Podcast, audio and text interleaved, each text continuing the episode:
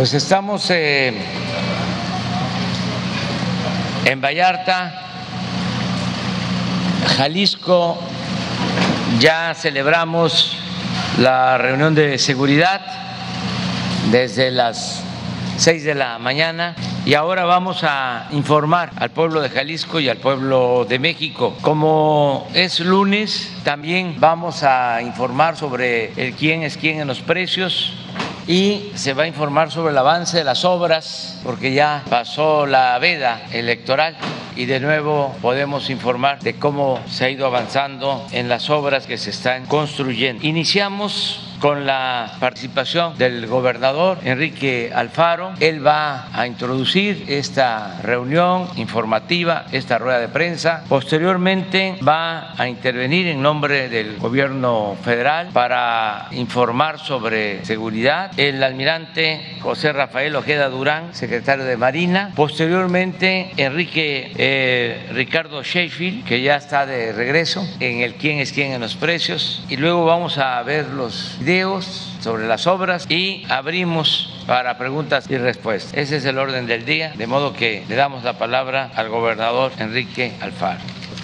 Bueno, muy buenos días a todas y a todos. Bienvenido, señor presidente, a su casa, Jalisco. Para nosotros siempre será un gran gusto recibirlo hoy en el municipio de Puerto Vallarta. Eh, agradecerle eh, la reunión del día de hoy para poder eh, ponernos en sintonía sobre los trabajos que estamos realizando en materia de seguridad en coordinación el gobierno del Estado y el gobierno de la República, poder hacer una evaluación general sobre cómo vamos, en dónde estamos parados y en dónde es en donde tenemos que reforzar. Creo que en general el análisis que hemos hecho eh, nos permite decir que los avances en Jalisco en materia de seguridad son muy importantes y son producto de, insisto, la coordinación, eh, el haber logrado que la agenda de seguridad nunca esté contaminada por el tema político. Aquí estamos concentrados y sumando esfuerzos con el Ejército Mexicano, con la Marina Armada, con la Guardia Nacional, con todas las instancias federales con quienes todos los días estamos trabajando para lograr eh, los resultados que queremos de manera muy estética y en simple, en un resumen de lo que hoy se revisó en la mesa, explicar en los siguientes términos. Por primera vez en cinco años, eh, si damos a la primera, Jalisco ha logrado que la incidencia delictiva total podamos estar en la tasa por cada 100 mil habitantes por debajo de la media nacional en el primer semestre del año, enero-junio del 2021. Para nosotros es un dato importante porque eh, demuestra que estamos eh, en el camino correcto, no satisfechos con lo que se ha realizado, pero avanzando de manera importante.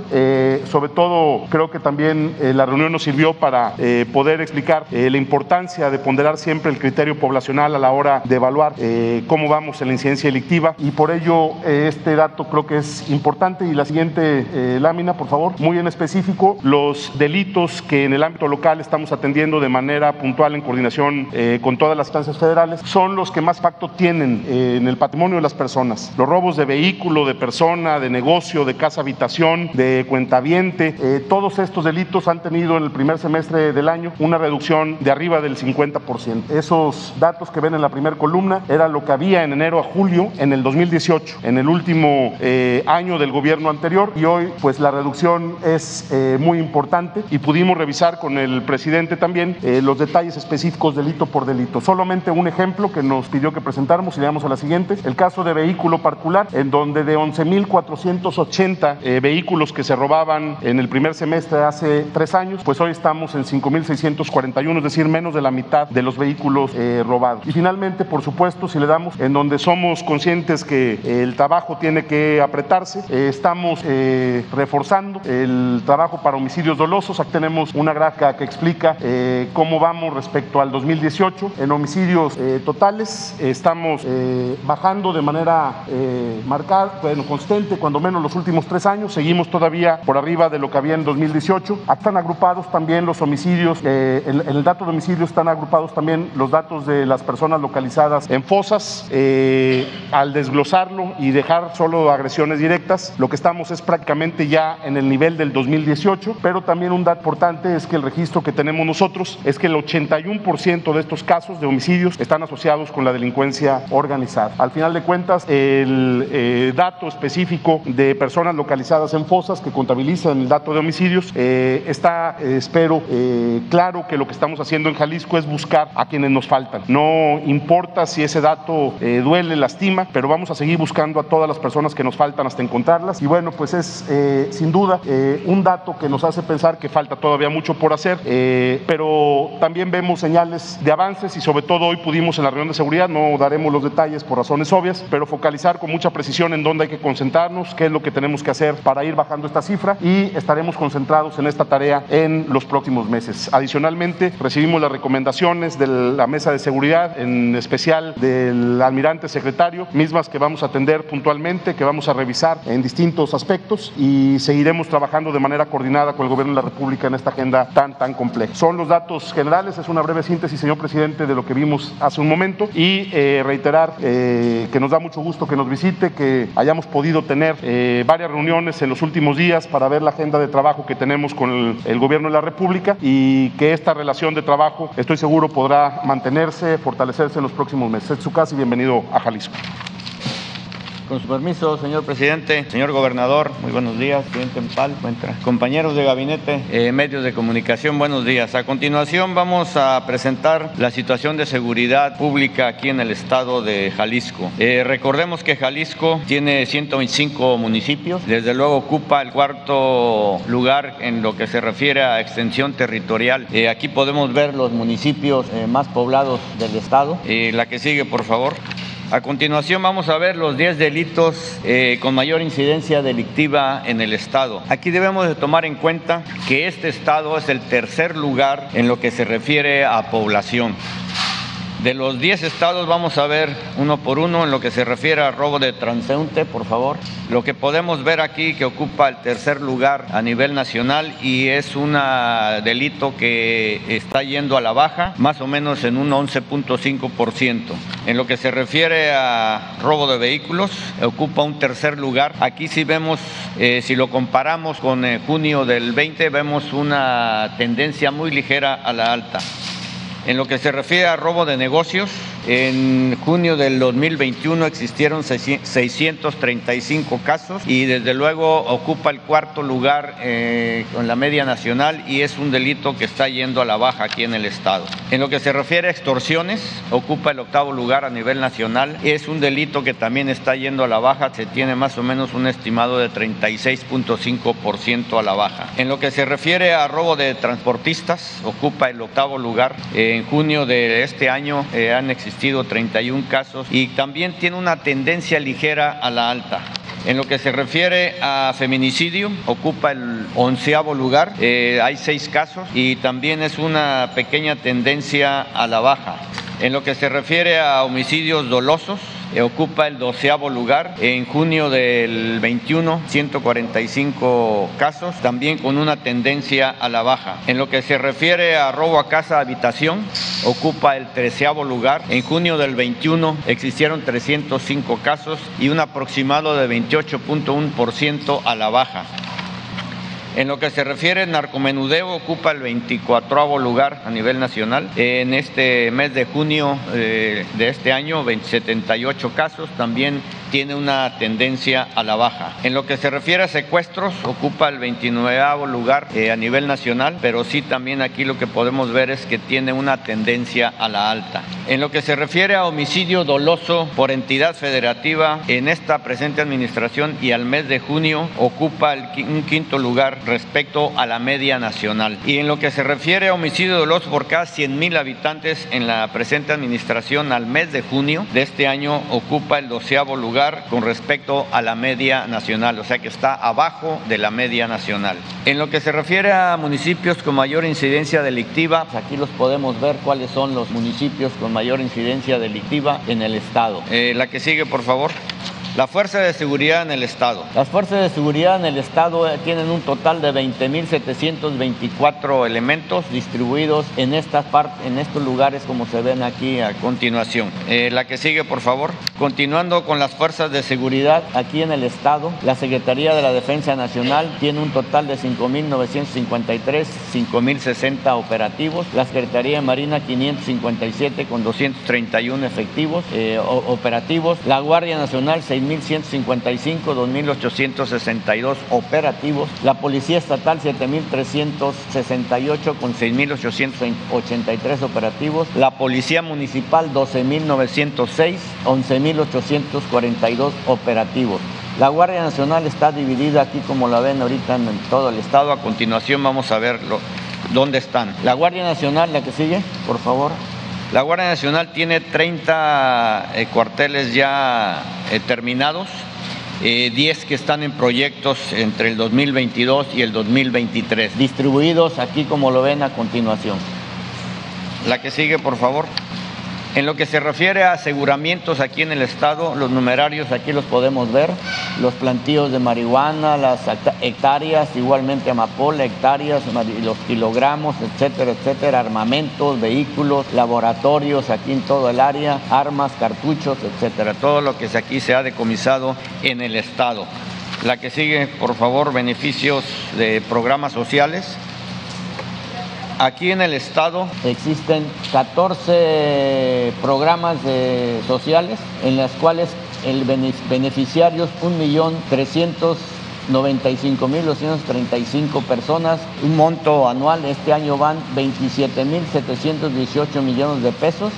Eh, eh, lo que se refiere al banco de bienestar, eh, concluidos 22, en ejecución 3, eh, pendientes por iniciarse su construcción 101 eh, este, bancos de bienestar aquí en el estado. La que sigue, por favor. En lo que se refiere al plan Marina, al plan DN3 y al plan de la Guardia Nacional, en lo que va aquí del año, se han atendido 134 eventos de auxilio a la población civil en el estado. Predomina desde luego los incendios forestales y urbanos, así como fenómenos meteorológicos y accidentes. Se están empleando alrededor de 3.597 efectivos, 334 vehículos y 9 embarcaciones. En lo que se refiere al Plan Marina, Plan DN3 y Plan de la Guardia Nacional respecto al COVID-19, en lo que se refiere a vacunación, aquí en el estado se han aplicado 3.992.428 vacunas. Aquí podemos, eh, la que sigue, por favor podemos ver las diferentes vacunas que se han aplicado aquí en el estado, repito, con un total de 3.992.428 vacunas aplicadas. Y por último, en lo que se refiere, la que sigue por favor, en lo que se refiere a búsqueda y rescate aquí en el estado se cuenta con una estación de búsqueda y rescate en donde se han realizado 18 operaciones, se han rescatado 9 personas y evacuaciones médicas se han llevado a cabo una sola. La Secretaría de la Defensa Nacional también tiene un subcentro regional de búsqueda y rescate, en donde se han eh, llevado a cabo 14 elementos y han eh, personal asistidas o rescatadas 33 personas. Es todo lo que podemos referirnos a lo que se refiere a la situación de seguridad aquí en el Estado. Con permiso. Muy buenos días, señor presidente. Buenos días, compañeras, compañeros, a todas y a todos. Muy buen día. Eh, ¿Quiénes quieren el precio de los combustibles en las gasolinas? El precio promedio de la gasolina regular en el país, 20 pesos con 57 centavos. Aquí hay que enfatizar que está operando el eh, subsidio, el descuento en el IEPS de la gasolina. Tan solo en la gasolina regular estamos pagando solamente la del IEPS porque está actuando este, esta, este subsidio, este apoyo fiscal con la reducción del IEPS, igual en los otros combustibles, pero muy significativamente en la gasolina regular, que reitero, solo estamos pagando y ya está contemplado en este promedio la mitad del IEPS que pagábamos. El promedio de la Premium 22 pesos 36 centavos y del diésel 21 pesos 73 centavos. Si vemos la tabla, vemos esos mismos promedios con un comportamiento bastante estable en el caso de las gasolinas a lo largo de estos tres primeros años de gobierno. Eh, las tres marcas más caras es Chevron, Redco, Winstar, una marca del norte del país, y las más económicas, Total, G500 y Orsan, que agradecemos el apoyo que le dan a sus consumidores. Tenemos la marca más alta para la gasolina regular, tomando en cuenta eh, tanto el marco de utilidad como el precio final al público, es Arco en Hermosillo, Sonora, 21 pesos con 69 centavos y vemos significativamente más económico en Black Gold en Chihuahua, Chihuahua con un precio al público de 19 pesos 78 centavos por litro, dos pesos prácticamente la diferencia entre el más económico y el más caro, esto es tomando en cuenta el margen. En el combustible de premium, combustibles BP tiene el precio más alto en Veracruz, Veracruz, 22 pesos 79 centavos y de Pemex en Tuxtla Gutiérrez, Chiapas, el más económico, 21 pesos con 39 centavos por litro. Para el G500, el más alto en Iztapalapa, en la Ciudad de México, 22 pesos 31 centavos por litro. Y el más económico de Pemex en Veracruz, Veracruz, 20 pesos con 33 centavos. En el tema de verificación de gasolineras, eh, atendimos 204 denuncias a través de 187 visitas o verificaciones. Lamentablemente se negaron a ser verificadas cinco gasolineras. Servicio Chopa en el Boulevard Paseo de Jerez en León, Guanajuato. Eh, inmobiliaria Emajo en Atlacomulco, en Atlacomulco, Estado de México. En el libramiento Jorge Jiménez Cantú. Energía DG de Tiapa, Tabasco. En la carretera federal Villahermosa, Tiapa. Jesús Manuel Tenoch González Martínez. En San Luis Potosí, San Luis Potosí. En Avenida Salvador Nava. Y Energía DG en Centro Tabasco, en carretera Villahermosa, Teapa. Estas cinco gasolineras no están dando litros completos, lo pudimos comprobar, no pudimos terminar el procedimiento, pero lo vamos a terminar con apoyo de la fuerza pública, en particular la Guardia Nacional, porque estas cinco gasolineras eviten cargar gasolina ahí, no están dando litros completos, como tampoco lo estaban dando tres gasolineras, una en Tapilula, Chiapas, Empresa Servicios del Norte en la carretera federal Villahermosa, Tuxtla, eh, Servicios Express Rubens en Simojovel, Chiapas y Armando Adelfo Hernández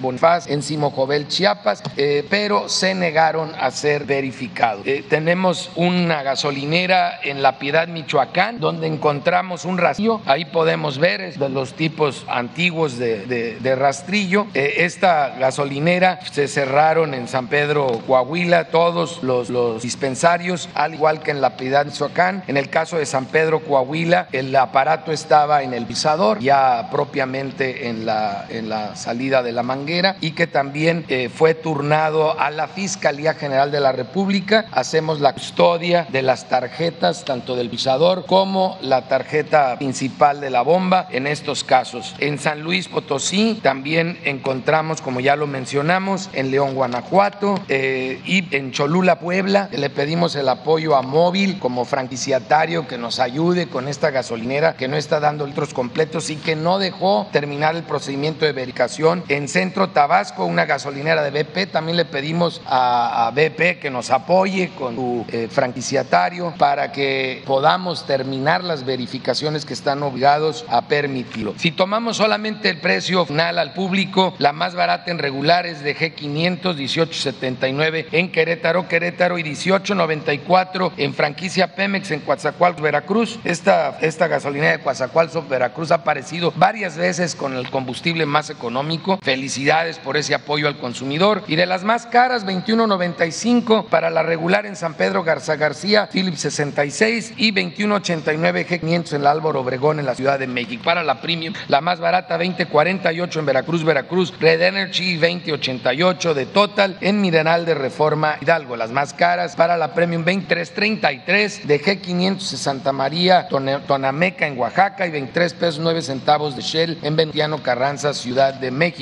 Para el diésel la más barata 19.89 G500 en Querétaro, Querétaro y 19.99 de Pemex en Santa Catarina, Nuevo León. Las más caras 22.95 en Cotaxla, Veracruz, de BP y Megasur, Motul, Yucatán 22.79. Seguimos también monitoreando el tema de los servicios sanitarios que han venido mejorando mucho y ya no cobrándolos, afortunadamente. Y ahora el tema del gas LP, donde el señor presidente ha hecho compromisos mutuales que se empiezan a cumplir con estas nuevas acciones a partir de esta semana. Vemos primero los precios promedios nacional. El precio promedio para el gas LP en tanque estacionario por litro 13 pesos 57 centavos. ¿Cuál es el precio promedio para cilindros de gas que es por kilo? 25 pesos 44 centavos. Si vemos la tabla donde aparecen estos precios promedios, que es la siguiente diapositiva, vamos a ver también ahí cuál es el precio promedio. Viene al final ahorita entramos a ello. Este cuál es el precio promedio que tenemos y el precio promedio objetivo, que es el que queremos lograr. Ahorita entraremos a detalle en este tema cuando veamos verificación. El precio más alto lo estamos encontrando para variar con los pasados de rosca en Azcapotzalco, en la Ciudad de México, 15 pesos 70 centavos por litro en tanque estacionario o bigas. Y el más económico, Sergas de Oaxaca, en Osuyo Guerrero, 12 pesos 63 centavos por litro. Ven ustedes una diferencia de 3 pesos prácticamente entre uno y, y, otro. Pero ahora vamos a ver en cilindros. En cilindros, Compañía de Gas del Centro, otra vez en Azcapotzalco, en la Ciudad de México, 28 pesos 24 centavos por kilo. Habíamos mencionado hace unos meses que en Azcapotzalco estaban acostumbrados a vender gas robado y a tener obviamente márgenes muy altos de utilidad, estaban viendo robado, eh, huachicol de gas. Eh, sin embargo, ahora ya no lo están haciendo, quieren mantener esos márgenes ilegales. No lo hemos podido comprobar plenamente, pero eh, hay muchos indicadores en este sentido. Y lo vemos comparado con el más económico en cilindros de gas, que estamos hablando de 6 pesos prácticamente de diferencia, con Bigas en Toria, Tamaulipas, 22 pesos 48 centavos por kilo. Digo, 6 pesos por kilo en la bolsa de las familias es una gran diferencia. Y por eso, a la hora que veamos ahorita verificación, estamos viendo que en verificaciones las que hemos estado visitando han salido bastante bien, eh, con excepción de un expendedor de gas en Atizapán, Zaragoza, Estado de México, que no excedía ni el precio, ni tampoco excedía el volumen que iba eh, despachando. Esa fue cerrada. Y también comentarles, ahora sí, que se publicó el 28 de julio, 28 pasado, eh, la regulación de precios máximos del gas LP. Esto no impide la competencia, más bien logra una competencia justa. La Secretaría de Economía determinó 145 regiones en todo el país. Luego la Secretaría de Energía hizo los cálculos que toman en cuenta no solo una utilidad justa, sino los gastos, el traslado y el precio que tiene en cada una de las tardes de las distribuidoras eh, que hay en todo el país, las mayoreo para quienes venden al, al, al menudeo. Y tomando en cuenta esto, determinó 145 precios max que ya fueron publicados en el diario oficial de la Federación. Estos precios máximos deben de respetar porque cualquier expendedor, cualquier vendedor de gas LP, sea estacionario o de cilindros, pero particularmente de cilindros, que es donde se han presentado más abusos y más abusos que afectan a las familias que menos tienen, va a perder el permiso, será revocado el permiso por parte de la CRE a quienes no respeten el precio máximo. Incluso hay muchos que en varias partes del país venden por abajo de este precio máximo. Qué bueno que lo sigan haciendo, pero lo que queremos es monitorear y sancionar a quienes vendan por arriba de este precio, de este precio máximo. Los precios varían mucho porque la adición también varía mucho. Vamos a, a poner estos ejemplos que vienen en una tablita. Eh, el más alto, por ejemplo, en Durango, en la región 52, en Lindros 27 pesos 85 centavos por kilo, mientras que el más bajo en Baja California, en Tijuana, en la región 1, 19 pesos con 56 centavos. Pero no deben de preocuparse porque vamos a estar muy atentos en la Profeco de cuidar que nadie se pase de rosca y respeten el precio máximo en cada una de las 145 regiones. Pero también en una semana más lo van a poder estar consultando en una app, la app Gas LP, GLP, justo donde podrán denunciar casos en los cuales estime el consumidor que no está recibiendo kilos o litros completos, pero también donde esté constatando que los distribuidores, que los vendedores de gas LP no están respetando los precios MAC. Es una medida provisional, temporal, extraordinaria, que se está aplicando precisamente para que vuelva a la normalidad el mercado, particularmente, reitero, en la venta de gas LP.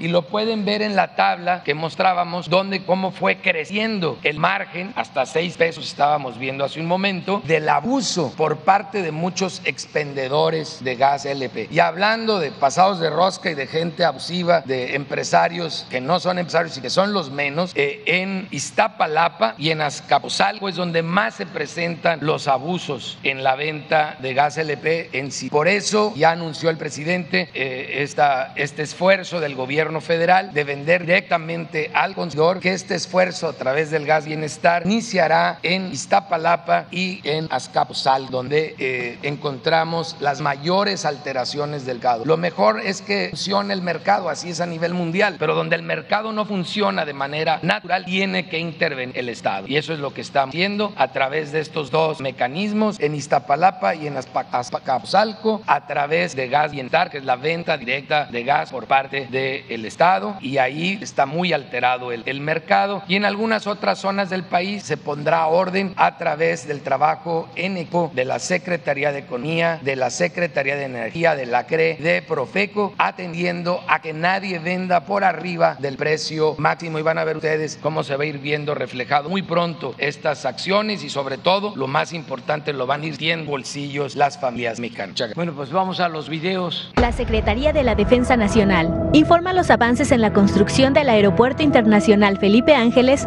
al 2 de agosto de 2021.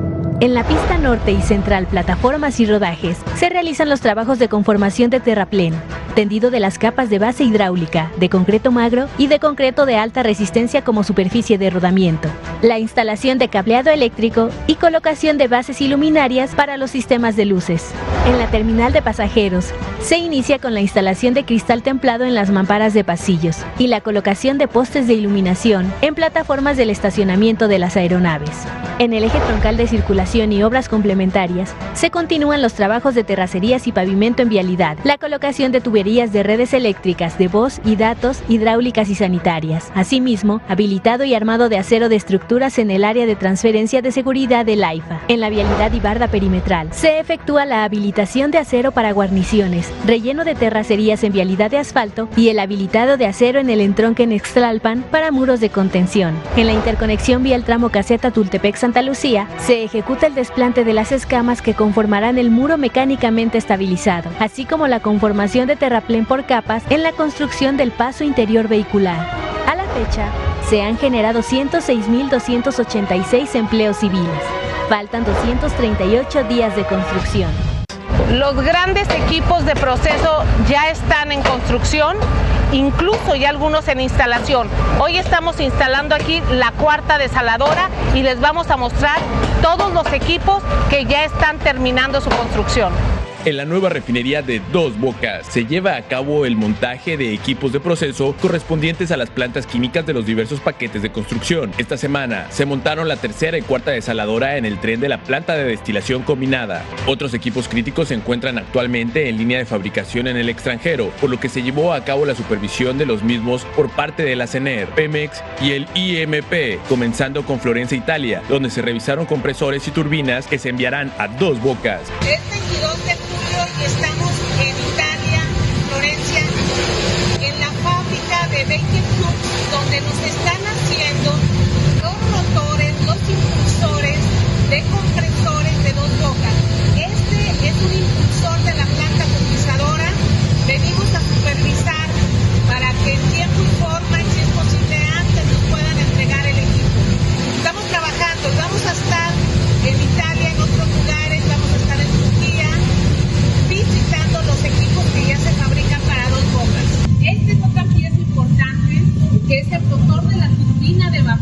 de dos bocas. Me da muchísimo gusto ver que ya está el avance en su construcción. En Mantua, Italia, se supervisó de manera presencial el avance en la fabricación de los reactores químicos, equipos fundamentales en los procesos de refinación. Estamos en Mantua, En la empresa Beleli, quienes que nos están haciendo cuatro reactores de la planta hidrodesulfuradora de diésel. Ya está la línea de producción y vamos a tenerlos en tiempo y forma para dos bocas. En Brescia, Italia, se fabrica uno de los reactores de la nueva refinería con un peso mayor a las mil toneladas. Estamos en Brescia, Italia, en la planta de la empresa ATB, que está construyendo la planta reformadora hidrogasóleo de la refinería de Dos Bocas, cuyo peso de los reactores es más de mil toneladas de cada uno. En Bursa, Turquía, se supervisó la construcción de 12 columnas de proceso en patios industriales. Estamos en Turquía, en la planta de cintas.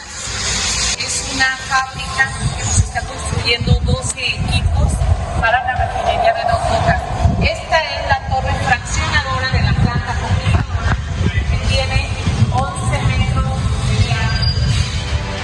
En sitio continúa el avance en el trabajo de construcción en plantas químicas y en la zona de almacenamiento con los trabajos de obra mecánica e instalación de domos, así como la construcción de los edificios que comprenden el área administrativa. De igual forma, continúa el cultivo de plantas en el vivero. Tren Maya, reporte de avances, semana 39 de 157. En el tramo 1, continuamos con el desmantelamiento de riel y durmientes de la vía antigua. De igual manera, llevamos a cabo los trabajos de terracería, como la estabilización con cal y apisonada de terreno. En el tramo 2, recibimos 2.884 toneladas de riel nuevo. En la estructura de los trenes, los rieles sirven como base para el guiado de las ruedas. Ayudan a amortiguar el peso de la carga del tren. En el tren Maya nos aseguramos de adquirir rieles con los más altos estándares de calidad internacional. Al día de hoy, el tren Maya ha recibido 15.493 toneladas de riel. También recibimos 5.200 metros cúbicos de balasto.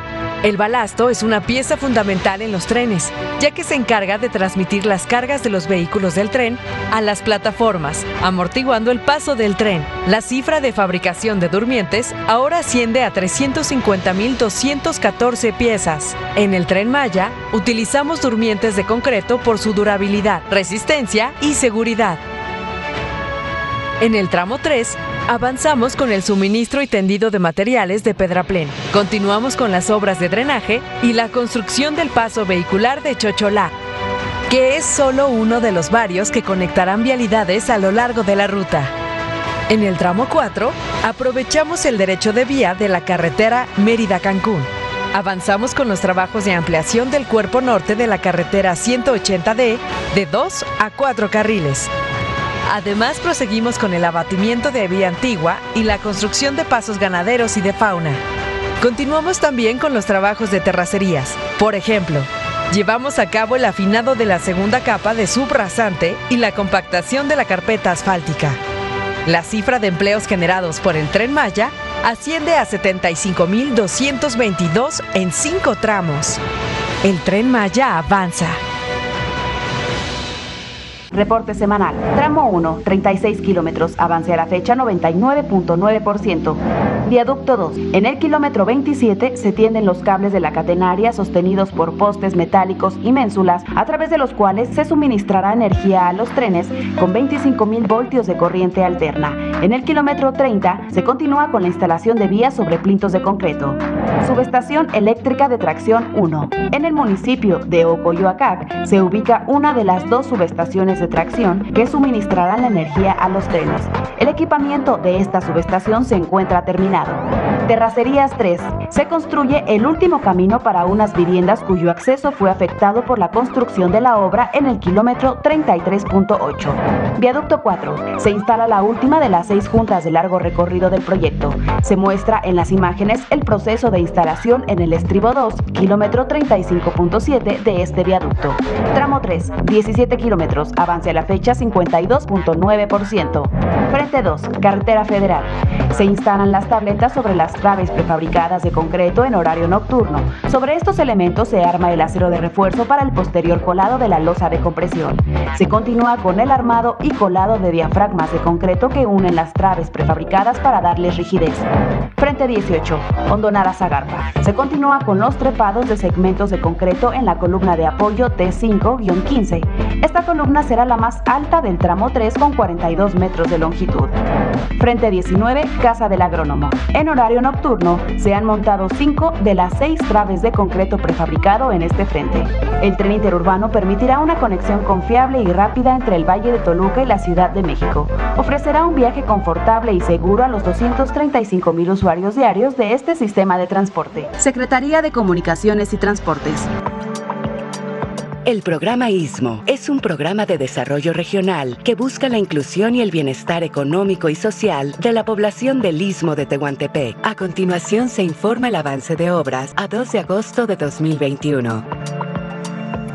Para la integración de la plataforma logística en el puerto de Coatzacoalcos, continúan los trabajos de dragado de construcción con un avance de 92%. En el puerto de Salina Cruz, continuamos con la construcción de 1.6 kilómetros del rompeolas oeste, donde se transportan las rocas hacia los patios de acopio y el frente de básculas. Este material es calibrado y seleccionado antes de iniciar su vertimiento al mar con la ayuda de una barcaza. Continuamos con la creación de 13.085 elementos de concreto, con un avance de 30%. Se han colado al día de hoy 3.894 elementos. En el ferrocarril del Istmo de Tehuantepec, estamos a punto de terminar los trabajos en el tramo 4. Este tramo del Istmo oaxaqueño va de La Mata a Colonia El Jordán, el cual presenta un avance de 96%. Trabajamos en el alineado de la vía nueva, en la limpieza de alcantarillas y se llevan a cabo trabajos de excavación para la conformación del nuevo pavimento. Además, recuperamos los materiales en desuso. El avance global en los cinco tramos es de 61%, con un avance físico de 49% y de 73% en la procura de materiales. El programa ISMO, a través del corredor interoceánico, busca nuevas oportunidades económicas y sociales para las y los habitantes de la región. Presa de almacenamiento Santa María, Proyecto Baluarte, Presidio. Se informa de los trabajos en la presa de almacenamiento Santa María, Proyecto Baluarte, Presidio.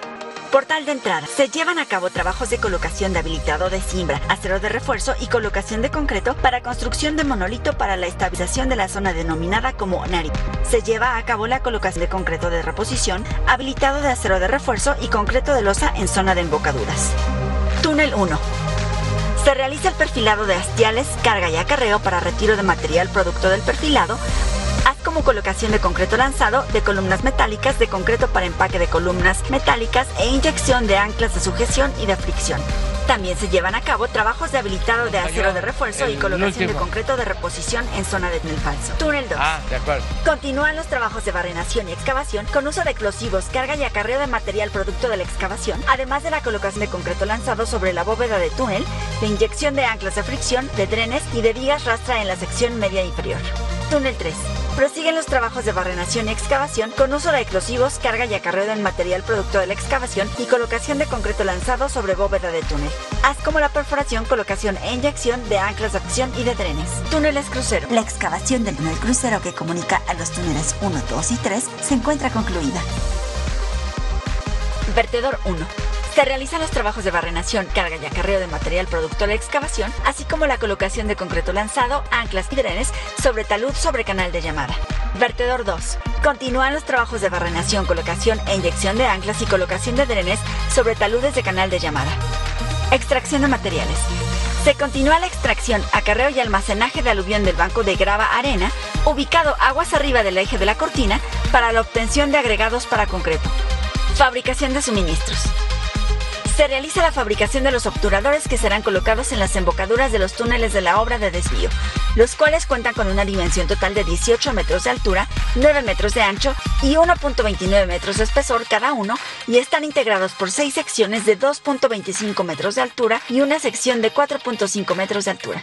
Muy bien. Abrimos para preguntas y respuestas. A ver, Sara. Y luego este, de Jalisco. Gracias, presidente. Buenos días. Pues preguntarle su opinión sobre los resultados de la consulta del día de ayer y también si usted estaría a favor de una especie de comisión de la verdad. Bueno, este, yo quiero felicitar a todos los que participaron ayer en la consulta ciudadana. Es eh, la primer consulta constitucional que se lleva a cabo en la historia de nuestro país. Es algo realmente trascendente. Es eh, el inicio formal, legal, de un proceso de participación ciudadana en el marco de la democracia participativa.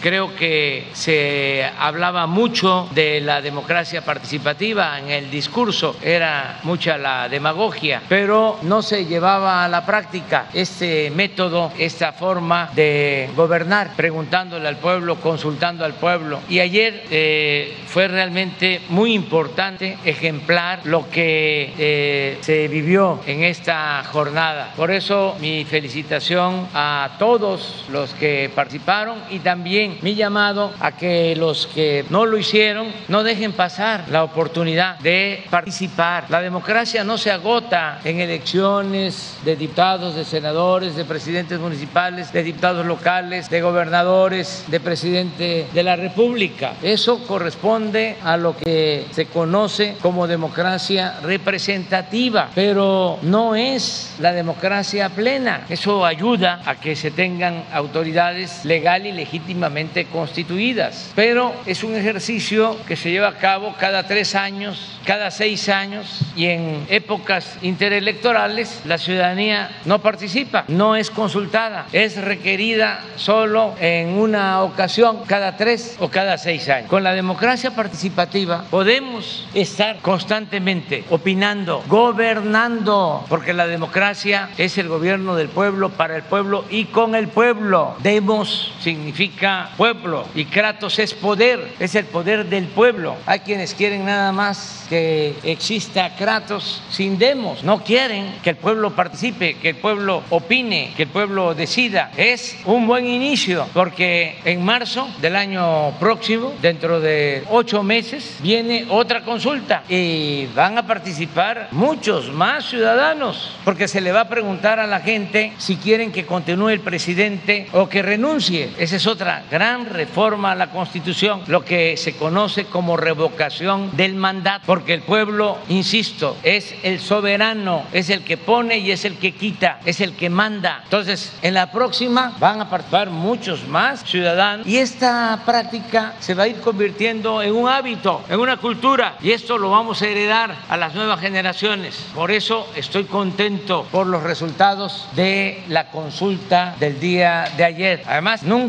había participado tanta gente en una consulta de las que se han registrado históricamente. Fue algo muy importante, trascendente, independientemente de que si es vinculatoria o no, lo importante es que se echó a andar un proceso democrático para que nadie se sienta intocable, absoluto, en ningún nivel de la escala y que no se deje de respetar al pueblo, que es el soberano, que es el que manda. Vamos a ver los datos y lo hago porque seguramente los que no son partidarios de la democracia, aunque fingen o son partidarios de la democracia, pero cuando les conviene no son auténticos demócratas. Seguramente eh, los que no profesan con autenticidad la democracia como forma de vida, como forma de gobierno y los medios de información al servicio de la antidemocracia, pues van a decir fracaso. ¿Cuándo va a fracasar la democracia? Nunca.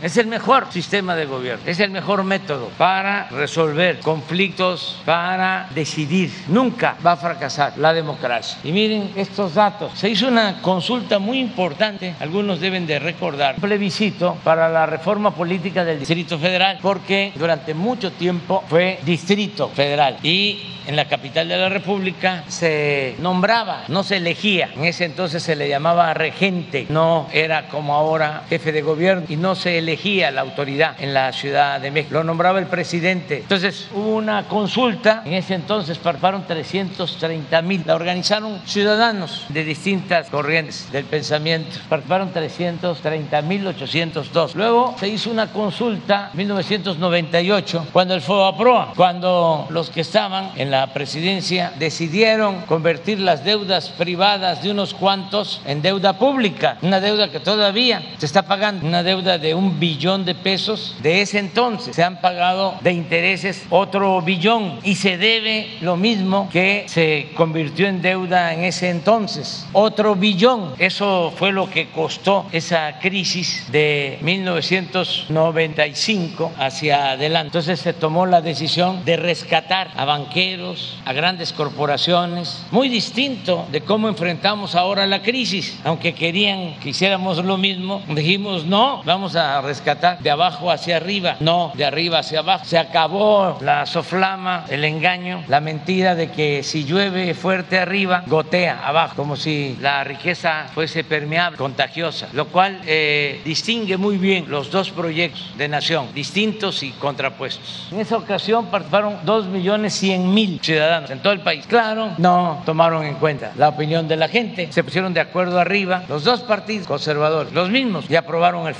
Luego hubo esta consulta muy importante también ciudadana para decidir si continuábamos con la construcción del aeropuerto en Texcoco o si se cancelaba y se hacía el aeropuerto en Santa Lucía. Y participaron 1.069.870 ciudadanos. Esta consulta, aunque no se dio en el marco de la legislación vigente, fue muy importante porque la gente decidió que se cancelara el aeropuerto de Texcoco y que se construyera el aeropuerto en Santa Lucía. El pueblo nos sacó del hoyo porque si hubiésemos seguido con ese proyecto nos iba a costar 300 mil millones, era lo que estaba estimado. Eso sí se cumplía con el presupuesto y si se terminaba a tiempo lo íbamos a inaugurar el aeropuerto en el 2025. Pero además inventaron de que por interferencia aérea se tenía que cancelar el aeropuerto actual de la Ciudad de México y también el aeropuerto de Santa Lucía. Interferencia aérea entre comillas, le hace negocio inmobiliario, porque querían quedarse con los terrenos del actual aeropuerto, 600 hectáreas, para hacer una especie de Santa Fe. Entonces, esta consulta detuvo ese atraco y, como lo acabamos de ver hace unos momentos, el nuevo aeropuerto Felipe Ángeles se va a inaugurar el 21 de marzo del año próximo. Ya no son 300 mil millones, 75 mil millones y aún agregando los 100 mil que se pagaron para cancelar contratos, son 175 mil millones. Se ahorran 125 mil millones de pesos y en tiempo, pues en calidad, porque el aeropuerto en el lago de Texcoco se iba a hundir cada año medio metro, iba a requerir de mucho mantenimiento y además, repito, se iban a perder las instalaciones del actual aeropuerto y del aeropuerto de Santa Lucía, se iban a quedar base aérea militar en la Secretaría de la Defensa, en la Ciudad de México. Ahora, con el nuevo aeropuerto son tres pistas más dos del aeropuerto actual, son cinco. Tenemos para resolver el problema de la demanda de servicio aeroportuario para 50 años hacia adelante. Por eso es importante. La... Aquí también abro un paréntesis para no olvidar que cuando impusieron la llamada reforma energética se solicitó una consulta, se reunieron todas las firmas, más de 3 millones de firmas, y se negó la consulta, argumentando de que no se podía consultar nada que afectara el ingreso. Imagínense, cuando es exactamente lo opuesto. La llamada reforma energética afectó el ingreso de las finanzas públicas y afectó la economía popular. Ahora ya se demostró que para aprobar esa reforma energética sobornaron a legisladores. Eso es lo que declaró como testigo colaborador o protegido el anterior director de Pemex. Entonces, no quisieron hacer la consulta. Se cumplió con todo el procedimiento y no hubo consulta. Por eso ahora, pues es un triunfo el que 6 millones 474 mil 708 ciudadanos, mujeres y hombres, hayan participado ayer, independientemente de lo que decidieron votar, aún con todo lo confuso de la pregunta, pues la gente sí se dio cuenta de lo que se trataba, porque no sé en porcentaje, pero la mayoría votó por el sí, 97% por el sí. Pero eso es importante, pero lo más importante es la práctica, el proceso de mandar obedeciente, que, a ver, yo decido todo. Los opositores ahora decían, la ley no se consulta y les podríamos decir, y tampoco se aplica, según tu concepción, porque todo lo que se hizo ayer es legal, está en la Constitución. Si no se aplicara lo que está en la Constitución, pues entonces sí, podría decir que estaba uno incumpliendo con un mandato constitucional, pero es un derecho que tenemos todos los ciudadanos. De modo que, felicidades también a la compañera pesista que obtuvo una medalla de bronce, ya son tres y esperamos más. Vamos a cosechar, yo creo, lo deseo y ánimo a todos los deportistas que están en Tokio, todos los deportistas de México, para tener más medallas. Todavía esto no termina, esto no se acaba hasta que se acaba. Tenemos todavía la posibilidad de obtener más medallas y ánimo porque estamos con ustedes. México les apoya, les respalda, están haciendo un buen papel. Ya cuando regresen vamos también a considerar a los cuartos lugares que han hecho un trabajo excepcional, los que han ocupado eh, cuarto lugar, que son ya algunos, varios, sobre todo en gimnasia, que es algo inédito, nunca visto en la historia del deporte eh, profesional. Entonces, eso es lo que puedo comentar. Vamos a... a... Consulta, eh, preguntarle, independientemente de que el resultado evidentemente no es vinculante, por la cantidad de personas, eh, si, para, si su gobierno va a tomar alguna medida en consecuencia de, los, de la cantidad de votación que votó a favor y preguntarle de cara a la revocación de mandato si usted eh, plantearía al INE mejorar el proceso para la instalación de casillas. Evidentemente no hubo casillas especiales. Ellos argumentan que fue por falta de presupuesto. Si este lo mismo, ya van a, van a ver ustedes cuántas casillas van a ver. Ahora para la próxima. Van a ser muchos, muchas casillas. Y esto va a ayudar para que puedan votar más. Y no es un asunto de presupuesto. Este, es un asunto de voluntad. Cuando se quiere, se puede. Ellos este, no tenían entusiasmo por esta consulta y no han tenido entusiasmo por la democracia. Fingen ser demócratas. Se pudo haber extendido el número de, de urnas, de casillas por todo el país. No es un asunto de dinero. Se pudo haber pedido la colaboración de gobiernos estatales, de gobiernos municipales, de el pueblo, pero no, ni se hablaba del tema. Cruz, cruz, cruz, que se vaya el diablo, que regrese Jesús. No querían nada. Y los medios, silencio por completo. Tache, solo unos eh, medios excepcionales. Por ejemplo, la jornada. No sé si tienen ahí la portada de la jornada de ayer. Es un poco tengan para que aprendan a los otros medios. Pero claro, ¿cómo les va a convenir la democracia a las grandes empresas de comunicación si ellos eran los que mandaban antes? Ya lo he dicho muchas veces. No era el cuarto poder, el segundo. Y a veces llegaron a ser el primer poder. Ellos ponían a las autoridades, llegaron a poner a un presidente, aunque parezca increíble. Miren, a votar. A ver cuál fue la, la del reforma de ayer. Fonden deja obras tiradas. Pero ¿dónde está lo de la consulta? En una de esas sí está. No, estos se adelantaron. Pues así están las cosas. Pero fue muy bueno. Eh, acerca de lo que preguntas, yo creo que esto no este, eh, descarta la posibilidad de que haya juicios. Este, la autoridad tiene en todo momento derecho de actuar cuando se trata de asuntos eh, judiciales, siempre y cuando haya pruebas y elementos. Eso queda abierto. La consulta, más que nada, era para iniciar procesos, siempre y cuando se lograra que fuese pues eh, con una participación del 40% y de esa manera vinculatoria. Pero de todas maneras, de todas maneras este, eh, es importante, ya lo planteo, y es alto. Y ojalá y los eh, legisladores puedan bajar esa este, cuota del 40% o modificar este, el día de la consulta, día de la celebración de la consulta. Originalmente la propuesta nuestra era que se llevara a cabo la consulta el mismo día de la elección, pero los opositores que no quieren la democracia o la quieren cuando les conviene, modificaron el día. Incluso para la revocación del mandato, yo también quería que se preguntara en junio. Y no, por eso también cuando hablan de gasto, pues que asuman su responsabilidad, porque si se tiene una sola elección, pues lo único que se hace es una boleta más o dos más, se aprovecha de que va a haber una elección este, de democracia representativa entonces todo eso lo pueden arreglar y que no le tengan miedo al pueblo y prepararnos todos, porque en marzo tiene que haber mucho más participación. Es la oportunidad de nuestros adversarios, de los conservadores. No hace falta la violencia, los gritos, los sombrerazos. Con la revocación del mandato es, ¿quieres que continúe el presidente o que renuncie? De manera libre, todos a decidir, porque conviene tener presidente con respaldo ciudadano, con respaldo popular. Una autoridad sin apoyo del pueblo no ayuda en nada, no tiene eh, valor. Se tiene que tener primero autoridad moral, luego autoridad política. Pero no es el que tengo el 20, el 30% de aceptación y como ya me eligieron hasta septiembre del 24, me quedo. No, no, un demócrata verdadero no tiene por qué tener tanto apego al poder. No se puede estar a la fuerza sin el respaldo, sin el apoyo de los ciudadanos. Entonces va a estar interesante la de marzo. Es eh, un buen desafío y es la oportunidad para consolidar ya en definitiva estos sistemas de democracia participativa. Desde aquí, de acuerdo. Presidente, el viernes 16 de julio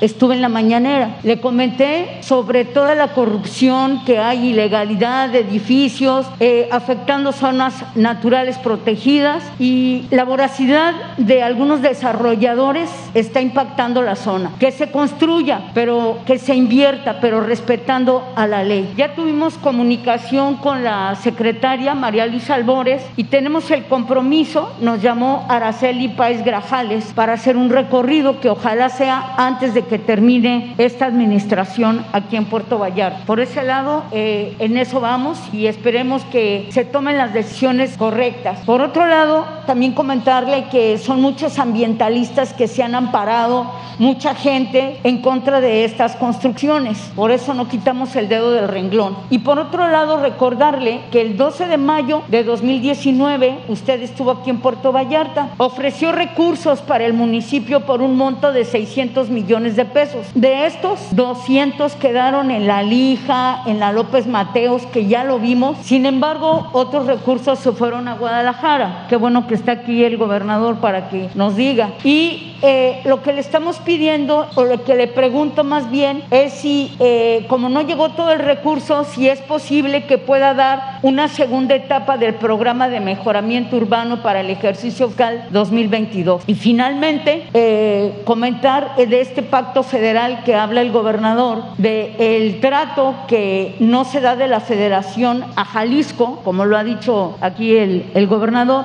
también aprovechando que están los dos, tampoco es bueno el trato que se da a Puerto Vallarta. Puerto Vallarta aporta mucho al Estado, a la Federación, gobernador, y, y no vemos reflejado eso aquí en el municipio. De los 600 millones que ofreció el presidente, parte se quedó aquí, otro se fue al tren, y por eso esperamos que eh, se pueda dar este programa de mejoramiento urbano para el ejercicio fiscal 2022. Presidente, muchas gracias. Muy bien, en el caso de las demandas de defensa del medio ambiente, vamos a continuar este, ayudando va a seguir partando la secretaria eh, María Luisa Albores para lo que ya planteaste y se le va a dar seguimiento. Sobre lo del apoyo a Puerto Vallarta de 600 millones, no es eh, responsabilidad del gobernador, es un asunto nuestro, la federación. Originalmente se tenía pensado entregar esos fondos, como lo hicimos aquí, este, junto, aquí en Bahía de Banderas, pero eh, teníamos que terminar el tren de Guadalajara y originalmente este,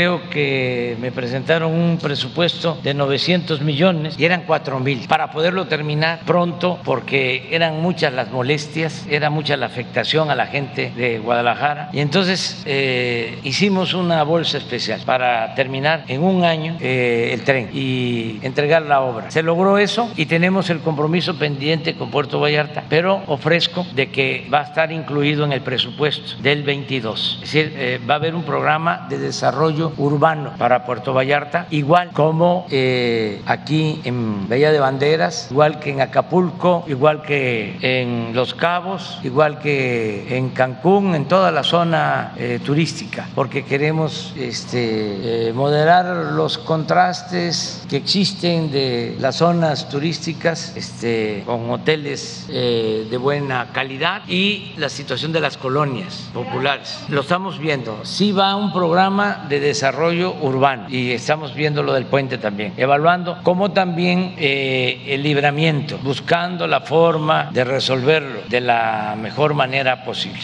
Viene nacional, nacional. Buenos días. Eh, yo quiero preguntarle si con esta participación que hubo en la consulta, es decir, 7%, o sea, prácticamente menos de uno de cada diez eh, mexicanos acudió a votar, ¿no considera que en realidad es un fracaso el tema de la consulta? No, este ya lo dije y lo repito, la democracia no fracasa, la democracia es el mejor sistema de gobierno y el mejor sistema de vida. Cuando hablan, por ejemplo, de los costos, con todo respeto, puede ser que este, se diga no se elige en las monarquías, pero bueno, resulta que nosotros somos una república democrática, no una monarquía. Y en las dictaduras, pues tampoco hay elección, ni se protesta, ni se garantiza el derecho a disentir. Hay que protestar, pero con los dientes apretados y México es una república que va a ir consolidando cada vez más su sistema democrático para hacer a un lado, para que se quede en el basurero de la historia el fraude electoral. Entonces, en vez de eh, un fracaso, eh, la democracia es la opción, es la alternativa, es el camino a seguir. Estado no vinculante eh, en términos políticos para usted ya es punto y aparte el tema del cielo occidente. ¿Cómo no te escuché? ya con el resultado no vinculante de la encuesta, para usted en términos políticos políticos, el tema del juicio de los expresidentes ya es punto y aparte, ¿le dará ya la vuelta a ese tema?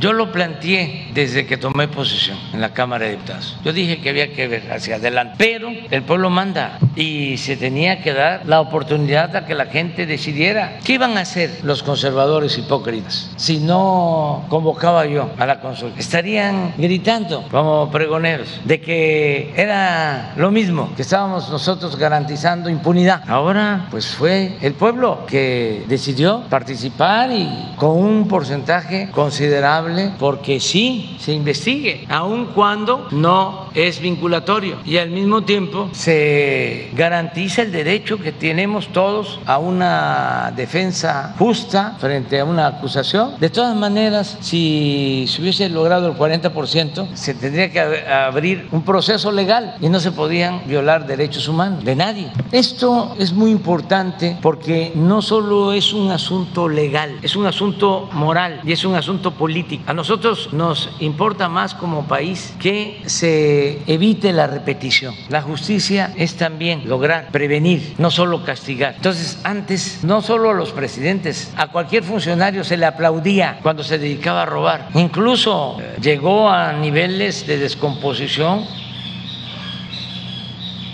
lo de el predominio de la corrupción, que hasta en las familias se le decía a los hijos, estudia para cuando seas grande seas como don fulano, un reverendo ladrón. Eran los ejemplos. Y el que robaba no perdía ni siquiera su respetabilidad. Entonces ahora no, ahora se estigmatiza al corrupto y eso ayuda muchísimo. Eso es lo que purifica la vida pública, porque este ya es una sociedad distinta. Nosotros tenemos este, gente que se molesta por esto, que ni siquiera eh, han participado en actos de corrupción, sino porque estaban o están muy adoctrinados de que es normal la corrupción. Imagínense, durante 40 años no se habló de la corrupción, que era el principal problema de México en los medios de comunicación. No se hablaba de la corrupción. En la academia, la asignatura de la honestidad o del problema de la corrupción no se impartía en las universidades. No hay libros, no hay tesis, no hay tratados sobre el principal problema de México. Era todo lo demás. Era, la moral es un árbol que da moras y que sirve para nada. El que no tranza no avanza. Político pobre, pobre político. ¿Cómo eran los políticos antes? Fantoches. ¿Cómo está? ¿Qué tal? ¿Qué dice la familia? Rodeados de guardaespaldas, de lambiscones. Y este, no hablaban con la gente. Solo hacían campaña para llenar el expediente. Ahora que dicen que es poca la participación, imagínense ustedes cuántos votaban en el porfiriato. ¿Cuántos votaban en todo el periodo postrevolucionario? ¿Ustedes creen que llegaba a 6 millones? No. ¿Cómo eran las elecciones? Instalaban las casillas, iban uno, dos dos, tres, cuatro, cinco, diez, ya lo dije la vez pasada, y a las 12 del día, ya con el calor, a la una, decían los de la casilla ya, ya es hora, vamos a empezar a hacer el trabajo. Y agarraban toda la batería, las boletas, ya rayas, y otros levantando el laca. Si había algún opositor, ¿cuánto le dejamos? Déjale algo ahí, cinco votos. ¿Por cuánto ganaban? Por más del 90%. Esa era, ¿y que votaban 6 millones? No, el porfiriato nadie votaba, votaban unos cuantos, porque nada más se cumplía con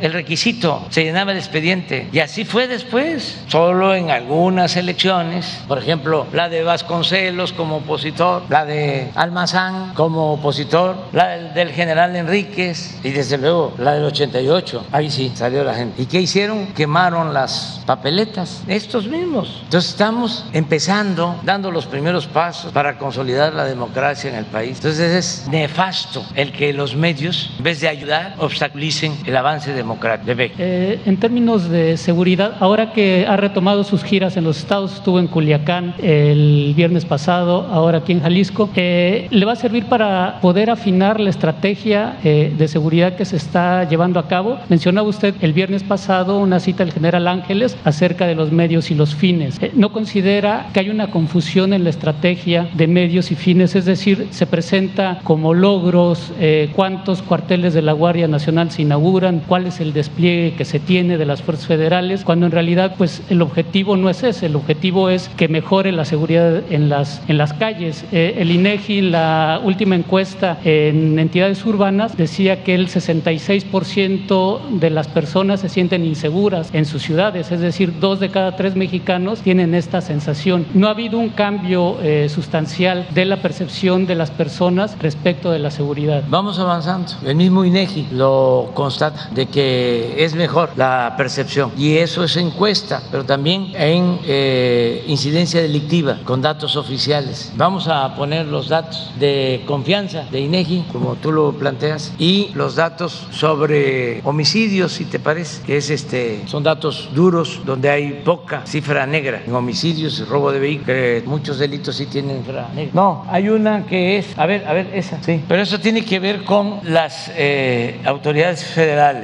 con relación a otras autoridades. A ver, déjala, también puede. En rojo es, es el mes anterior, 73, 72, 7, tránsito. Estos jueces, policía municipal, ministerios públicos, policía estatal, policía eh, ministerial o judicial, policía federal, lo que es la fiscalía, ejército, guardia nacional y marina. Ese es en confianza. Pero sí, esta es confianza también de autoridades. Este es marina, ejército, guardia nacional, policías estatales y municipal. Pero hay una, ¿por qué no pones la de la, eh, de INEGI de, de homicidios? Eh, ¿A esa es a la que te refieres? Sí, sí la deben de tener. Este es interesante. Este es Calderón. Este es cuando la guerra. Este es homicidios. Y aquí también aclaro que es donde hubo más desapariciones que no este, fueron considerados como homicidios. Volvió a subir con Peña y allá nos dejaron homicidios. Y en los dos años, esto es INEGI, que analizan carpeta por carpeta, se contuvo y mínimamente hay una disminución. Y yo espero que esto baje. Esto es lo que más eh, ha costado porque quedaron todas las bandas, las heredamos. La de aquí, que no voy a decir su nombre porque respeto mucho al Estado y no hay que estigmatizar a los pueblos, a los estados. Pero esa se heredó, esa vino de aquí. Las otras vienen de tiempo atrás. Todo eso se heredó. Entonces se está haciendo un gran esfuerzo por lograr esto. Y en la percepción es la de los, la de los baches. Esa es la que quieren. Van a ver esto, que es interesante. Y pronto vamos a llevar a cabo un programa especial para baches en todo el país, en las ciudades. Nos vamos a poner de acuerdo con gobiernos estatales, con gobiernos municipales, porque es el principal problema para la gente que vive en las ciudades. Esa encuesta que tú mencionas, miren, porcentaje de la población de 18 años y más que identifica diversas problemáticas en su ciudad. Esto se hace por el INEGI periódicamente en las ciudades del país. Miren que está en primer lugar, baches en calles y avenidas. Por eso va a haber un programa, aprovecho para anunciar aquí en Vallarta. Vamos a destinar un presupuesto especial para las ciudades, con los gobiernos estatales, con los gobiernos municipales. Pero esto no crean que es de ahora. No tienes, ah, bueno, aquí está marzo, ¿no? Pero no tienes de otros años histórico, porque no cambia, no ha cambiado. Es como el gas bienestar que va a iniciar Chef. Es una necesidad sentida. Ah, bueno, pero a ver, vuelve a poner lo mismo. Mire, segundo lugar, alumbrado público deficiente. Tercer lugar, fallas y fugas en el suministro de agua. Cuarto lugar, delincuencia, robos, extorsiones, secuestros, fraudes. Quinto lugar, coladeras tapadas por acumulación de desechos. Los problemas viales, calles, avenidas con embotellamientos frecuentes, parques, jardines descuidados, hospitales saturados o con servicio deficiente, servicio de transporte público deficiente, deficiencias en la red pública de drenaje, ineficiencia en el servicio de limpia y recolección de basura, falta de tratamiento de aguas residuales, mercados y centrales de abasto en mal estado, problemas de salud derivados del manejo inadecuado de rastro. Esto es la ciudad del país. Pero esto lo vamos a atender. Aquí lo anuncio, Vallarta. Va a haber un programa especial para eso. Y también para responder, en el caso de Jalisco, por la coordinación que hay con el gobierno del Estado en materia de seguridad, es el Estado en donde más instalaciones se han construido de la Guardia Nacional. 30 instalaciones de la Guardia Nacional. Y vamos a seguir reforzando la presencia, con presencia de elementos de la Guardia Nacional. A ver, 19. Puede ser que no esté baches. Pero hablando de las ciudades y de las percepciones, estas son encuestas que hace el INEGI. Sí, también está baches, aunque es del 19. Y en segundo lugar, no alcanzo. Sí, o sea que, la, que ya bajó delincuencia en la percepción al cuarto lugar. Pero baches está en primero. Pero este es del 19 y el que mostramos del 20 o del 21. Del 21, sí, del 21. Muy bien. Una compañera, compañero de aquí. Eh, ¿Habrá alguna política económica homogénea que se aplique, sobre todo, por ejemplo, ahorita en la pandemia, en toda la República? Vemos estados como Jalisco y Nayarit que aplican medidas restrictivas de cierre de antros, discotecas, eh, disminuyen aforos en restaurantes, horarios. Vemos otros estados que son más laxos en eso. ¿Podrían ser parejos en toda la República? Sería una pregunta. La otra, ¿considera que fue atinado la desaparición del CPTM, el Consejo de Promoción Turística de México? Y hablan de seguridad y esta mañana, pues esta madrugada aquí hubo escasos, en una colonia, pues un enfrentamiento donde hay un muerto aquí en Puerto Vallarta. La primera es sobre las medidas que se toman, que tienen que ver con la pandemia. Sí. Sí, mire, hay una política eh, nacional eh, para el manejo de la pandemia, la crisis sanitaria, pero se permite que los estados eh, decidan, es también facultad de ellos, y en cada estado pues se toman medidas y se respeta. El lineamiento general es de que eh, nos cuidemos nosotros mismos, que eh, ya tenemos bastante experiencia, ya sabemos qué es lo que no nos conviene y cuidarnos, la sana distancia, el no acercarnos cuando tenemos un familiar, una gente que se contagió, todas estas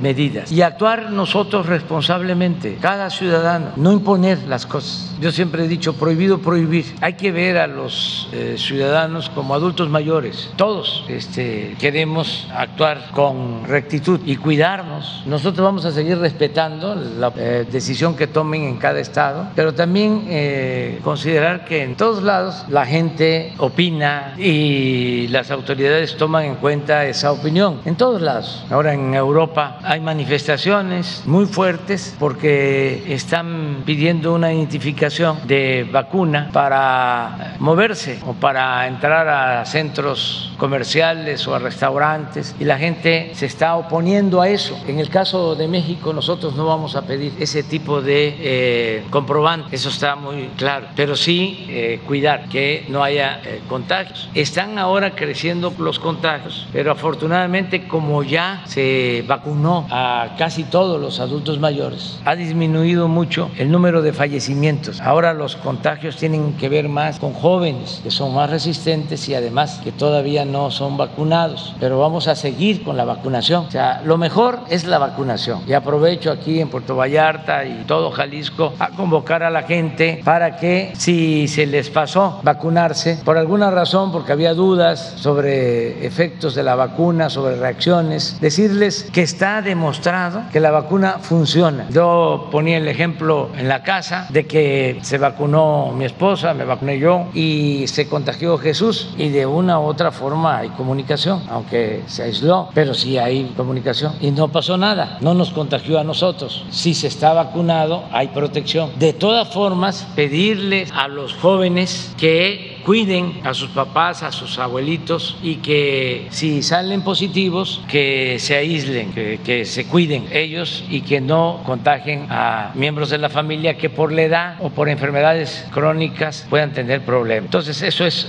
en cuanto a lo de las medidas. No sé qué. CPTM, la desaparición, el Consejo de Promoción Turística de México, si se considera todavía que fue una medida acertada su desaparición. La desaparición de. Del, Consejo de Promoción Turística de ah, México. Claro. No, no, no, no, no. Era la cueva de Alibaba y los este, 140 ladrones se robaban todo el dinero. Era una fachada, así como este, las facturas falsas. Eso era ese instituto, esa coordinación de fomento al turismo. Sacaban dinero y se lo llevaban al extranjero. Luego entraba el dinero para pagar publicidad, pero no turística, política, a periódicos. Miles de millones de pesos. Entonces, ahora ese dinero, pues es el que se está utilizando para fomentar el turismo con obras aquí en toda esta región que tiene mucho futuro. Todo lo que es la costa de Jalisco, de Nayarit, Sinaloa, todo este corredor se están haciendo inversiones importantes. Yo espero inaugurar las eh, carreteras de cuatro carriles desde eh, Vallarta a Tepic. Las vamos a inaugurar. Y eh, vamos a mejorar mucho la situación de los dos aeropuertos. Y en cerca de aquí, Boca de Chila, en las varas. Y aquí también van a poder salir embarcaciones turísticas a las Islas Marías, que ya no son penal, sino son un centro para la educación ecológica, para el conocimiento de nuestra historia, por quienes estuvieron ahí presos, entre otros, el gran escritor José Revuel, que escribió la novela Muros de Agua. Y todas las historias, además, se trata de tres islas eh, con mucha riqueza natural que se van a cuidar. Entonces, todo eso eh, es lo que se está haciendo con los fondos que antes se iban por el caño de la corrupción. Y lo del de, el enfrentamiento, me dice aquí el gobernador, que no tienen nada este, registrado de fallecidos, que hubo, sí, un fallecido en, Playa Grande. en un palenque clandestino. Por último, presidente, este, no le respondió a la compañera en cuanto al tema de los edificios que han abusado las construcciones aquí en Puerto Vallarta. Y por último, eh, eh, hablando de consultas públicas en Jalisco, se va a hacer la consulta de, sobre el pacto fiscal también. ¿Qué opina sobre eso? Que es muy bueno, que es bueno. Todo lo que sea consulta, este, donde participe la gente, se tiene que ver con buenos ojos. Ahí nada más es aclararles de que existe una ley que se llama Ley de Coordinación Fiscal. De acuerdo a esa ley que entró en vigor desde el gobierno de López Portillo, que se hizo un pacto de todos los estados, porque antes los estados cobraban los impuestos y la federación también cobraba impuestos. Entonces, a partir de López Portillo, con esa ley de coordinación fiscal, es la federación la que cobra los impuestos, el IVA, el impuesto sobre la renta, fundamentalmente. Y entonces, mediante una fórmula de lo que se cobra, se le regresa a los estados. La fórmula incluye población, incluye participación económica del Estado al desarrollo nacional, incluye pobreza. Estos son los elementos. Así se entregan las participaciones. Desde que estoy en la presidencia, nunca hemos dejado de entregar lo que por derecho les corresponde a los estados. Nunca. Ni siquiera ha habido demoras. Es puntual. Para entregarles más, porque no solo Jalisco necesita, todos los estados piden más. Por ejemplo, ahora que se hizo el nuevo censo, aparece que hay una disminución de la población en el Estado de México. Y ya el gobernador del Estado de México presentó una controversia porque sostiene de que no se redujo la población del Estado de México. Este censo lo hizo el INEGI. Existe ya esa controversia. ¿Por qué presenta él la controversia? Porque al registrarse menos población en el Estado de México, de acuerdo a la fórmula, le van a corresponder menos recursos. Y los estados que crecieron en población van a recibir más, pero es la misma bolsa del presupuesto. Entonces, para que un Estado reciba más, pues tiene que haber una reforma constitucional. Eso es lo que hay que informar para cambiar la ley de participación federal. De todas maneras, cualquier consulta es buena, pero explicar esto, porque puede ser que aquí digan sí, y bueno, todos van a decir que sí, también en Chiapas, también en Oaxaca, en Baja California, en Nuevo León. El asunto es definir la fórmula entre todos para llegar a un acuerdo. Eso es lo que quería yo comentar. Sobre los edificios solamente que quedó pendiente la, las construcciones. Y vamos a, a, seguir atendiendo, qué bien que ya hay este, una comunicación con medio ambiente y vamos a seguir dándole seguimiento para que se cumpla con la normatividad. Ya es la hora del desayuno. Nos pasamos, nos pasamos de las nueve. Luego me reclaman de que por qué tan largo, este, que este, mañana seguimos, mañana. ¿La qué?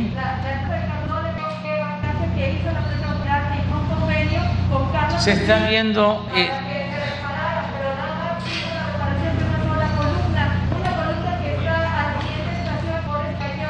¿De qué periódico eso?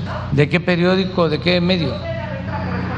Ah, no, pues sí, este, se está atendiendo este asunto. Eh, primero, pues desde luego lo eh, humano es atender a los familiares de las víctimas, eso lo están haciendo en el gobierno de la, de la ciudad. Y lo segundo, pues es que la autoridad judicial resuelva sobre los responsables. Y lo tercero es en lo que yo estoy ayudando más, en que se rehabilite la línea lo más pronto posible. Yo me comprometí a que en un año iba a estar de nuevo funcionando la línea de Tláhuac, la línea del metro. Y en eso estoy y les puedo adelantar que ya las empresas han aceptado, en el caso de Carso, que es la empresa de Carlos Slim, eh, aceptó el que va a reparar toda la línea sin costos para el erario. Todavía todo lo que tramo que le corresponde a él, que es la parte alta, donde eh, se llevó a cabo este lamentable accidente, esta desgracia. Él va a repararla este, sin que le cueste al erario. En eso estoy ayudando. Desde luego es la jefa de gobierno la que está eh, atendiendo este asunto. Luego hay otro tramo que tiene que ver con ICA, que también eh, ellos eh, han expresado que están de acuerdo en ayudar. No sé en este caso eh, si ya se resolvió en qué términos. Me consta, porque hablé con él, en el caso de Carlos Slim, y ellos van a hacerse cargo de la reparación completa de su tramo, sin costo al erario. Y este, lo tercero, lo tercero en este caso es ver lo de los trenes, las vías y los trenes. Yo creo que para 15 días, un mes, ya se va a poder presentar un informe a todos los habitantes de la Ciudad de México y del país. Desde luego lo va a dar la jefa de gobierno. Yo te contesto ahora porque este, me dicen de que hay un reportaje de la revista Proceso sobre el tema. Ya te adelanto eso de que el ingeniero Carlos Slim se portó a la altura de las circunstancias y aceptó el planteamiento que le hicimos, que se le formuló, de que se hiciera cargo de la reparación completa del tramo que él tuvo o que su empresa construyó. Entonces, no lo había yo dado a conocer porque estaba esperando a que se terminara de eh, acordar con todas las empresas y que fuese la jefa de gobierno. Le ofrezco una disculpa a Claudia, ya me adelanté. Como mi pecho no es bodega, siempre digo lo que pienso. Eso corresponde a la autoridad judicial. Este, yo te aclaré de que son tres cosas muy puntuales. Primero, apoyar, atender a los familiares de las víctimas. Eso es lo primero, lo humano. Segundo, es lo judicial, el que se investigue y se finquen responsabilidades a quienes se considere responsables de este eh, asunto lamentable, de esta desgracia. Y lo tercero es rehabilitar la línea, porque mueven, creo que alrededor de 400 mil pasajeros diarios y son los más pobres de la ciudad que utilicen este transporte y no queremos que pase todo el tiempo. Ahora están mucho para trasladarse y queremos que se rehabilite, que entre en funcionamiento la línea del metro. Entonces, en eso es en lo que yo estoy y a eso me comprometí. Bueno, muchas gracias, muchas gracias.